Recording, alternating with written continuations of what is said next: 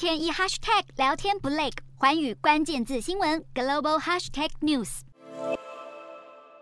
在英国女王传出过世消息的当下，上任两天的英国首相特拉斯正在国会会议中宣布重大决策，要冻涨英国家庭两年的能源账单。为了应对英国飙升的生活成本，特拉斯的新政策为一般家庭用户的能源费用设下每年两千五百英镑的上限，会持续到二零二四年。针对非家庭用户，包括企业、学校、医院，还有公共部门组织等等，能源费则是动涨六个月。这项计划预料会耗资上千亿英镑，但特拉斯的政府坚持，这对经济会带来重大利益，甚至能够把通膨压低四到五个百分点。此外，政府也宣布要取消水力压裂的燃料钻探禁令，开放更多石油天然气在北海的开采许可。英国当前通膨率处在百分之十左右的四十年高点。预计还要持续走高，家庭可能在下个月就要面临高达百分之八十的天然气和电费涨幅。特拉斯虽然大动作向能源危机宣战，但也反对向石油公司课征暴利税。